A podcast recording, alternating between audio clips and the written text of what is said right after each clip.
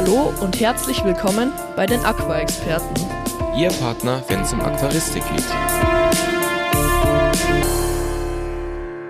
Und damit freuen wir uns, dass ihr wieder eingeschaltet habt und herzlich willkommen zur nächsten Folge. Heute mal mit einem Thema, wie wir schon im Titel geschrieben haben. Es ist positiv und negativ zugleich, weil wir nämlich heute über Lebendgestein sprechen. Es ist ein Thema gewesen, das hat sich jemand gewünscht, weil wir haben nämlich echt mal Rückmeldung von euch bekommen.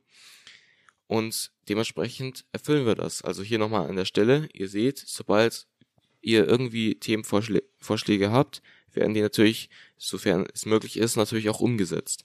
Und deswegen starten wir einfach mal direkt mit der ersten Frage und zwar, was ist Lebendgestein? Jakob, ich hoffe, du kannst uns das jetzt hier beantworten.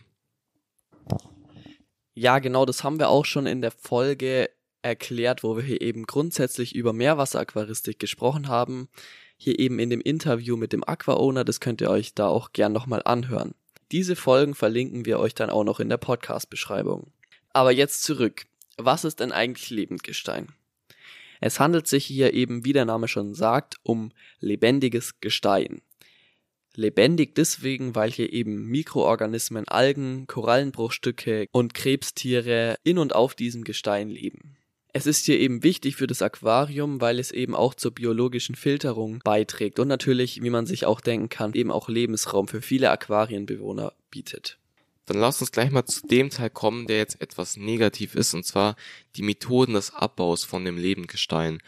Und grundsätzlich kann man sagen, natürlich, es gibt auch andere Möglichkeiten, aber leider ist es so, dass in einigen Regionen auch das Lebengestein eben durch illegale und umweltschädliche Methoden gewonnen wird. Also da wird dann wirklich so ein Riff einfach gesprengt und dadurch dann eben die Stücke entfernt. Und das ist eigentlich, kann man sagen, schon eher eine räuberische Sammlung von den ähm, verschiedenen Steinen. Und man muss es sich eigentlich einfach nur einmal vorstellen, wie das dann eigentlich funktioniert, weil da wird nämlich dann einfach dieses Riff gesprengt und logischerweise ist es dann natürlich so, dass es dann natürlich auch den Tieren schadet und insgesamt der Natur, weil wir zerstören hier einen, Lebens einen Lebensraum für ganz viele verschiedene Tiere und Korallen und dementsprechend eben nicht gut insgesamt dann für die komplette Natur und das Ökosystem dort. Dann lass uns nun mal über nachhaltige Alternativen reden. Du kannst hier nämlich auch Totgestein benutzen, was du dann eben in dein Aquarium setzt. Und dieses Totgestein wird dann eben auch zu Lebendgestein, weil sich hier eben Organismen ansammeln. Das dauert dann allerdings wesentlich länger, wie wenn man jetzt einfach Lebendgestein in sein Aquarium setzen würde. Eine weitere nachhaltige Alternative ist es, dass man einfach hier nachhaltiges Lebendgestein kauft. Wie funktioniert das jetzt oder was ist daran nachhaltiger bei dem Abbau hier von diesem Gestein als ja von eben hier schlechten Lebendgestein, sage ich jetzt mal so. Hier wird natürlich darauf acht gegeben, dass man hier eben das Ökosystem im Meer nicht so stark zerstört und man es hier natürlich auch legal macht an Orten, wo man hier eben auch abbauen darf. Äh, trotzdem ist es natürlich ein Eingriff in die Natur, welcher dann aber hier nicht ganz so schlimm ist, wie wenn man jetzt Lebendgestein aus unvertraulichen Quellen, sage ich jetzt mal so, kauft. Jetzt habe ich auch schon das Kaufen angesprochen. Wie erkennt man denn jetzt eigentlich nachhaltiges Lebendgestein? Und zwar musst du hier natürlich nachfragen, woher das Lebendgestein kommt. Dann geben dir hier bestimmt die Mitarbeiter nähere Auskunft. Ähm, es gibt aber auch noch andere Möglichkeiten. Und zwar kannst du einmal an dem Lebendgestein riechen. Und zwar, wenn es hier zum Beispiel nicht wirklich modrig riecht oder so, dann ist es auch frisches Lebendgestein. Und wenn darauf Kalkrotalgen drauf sind, das bedeutet, die siehst du einfach, weil der Stein so rötlich schimmert, dann ist es auch immer ein gutes Zeichen, dass du hier eben gutes Lebendgestein vor dir hast. Jetzt hier ganz zum Schluss nochmal ein Appell an euch.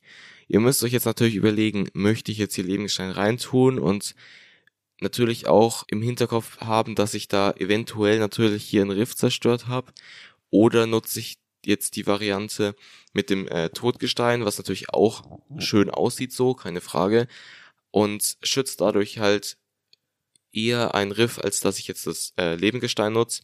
Es dauert halt länger, aber ganz im Ernst, ich persönlich würde jetzt zum Beispiel lieber länger warten, bis ich das Aquarium fertig äh, einrichten kann, als dass ich da jetzt ein Riff schädige.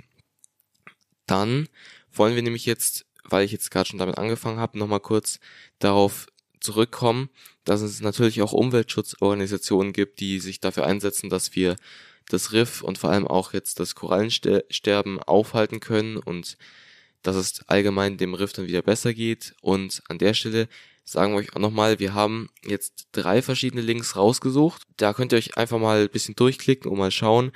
Ähm, das sind alles verschiedene Organisationen und äh, Webseiten, die sich eben da genau darum kümmern, dass es den Korallen wieder besser geht und eben auch, dass es allgemein im Riff und dem Ökosystem dort besser geht.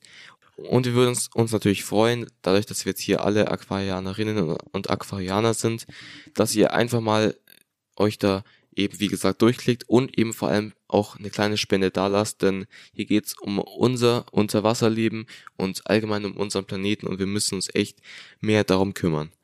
Und damit kommt der Jakob mit dem Outro. Da bin ich definitiv der gleichen Meinung wie Simon. Ihr habt jetzt auch gehört, das war hier eine Idee von einer Zuhörerin von uns. Und wir würden uns natürlich freuen, wenn es hier weitere Einsendungen gibt, wenn ihr uns eure Folgenideen schickt, damit wir hier eben ansprechende Folgen zu euren Interessen gestalten können und veröffentlichen können. Das Ganze könnt ihr eben besonders über die E-Mail-Adresse, natürlich über Instagram und die anderen Möglichkeiten machen, die eben hier auch in den Show Notes verlinkt sind.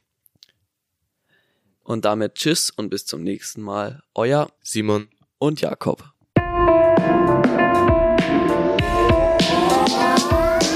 Vielen Dank, dass du dir diese Podcast-Folge bis zum Ende angehört hast. Wir würden uns freuen, wenn du uns abonnierst.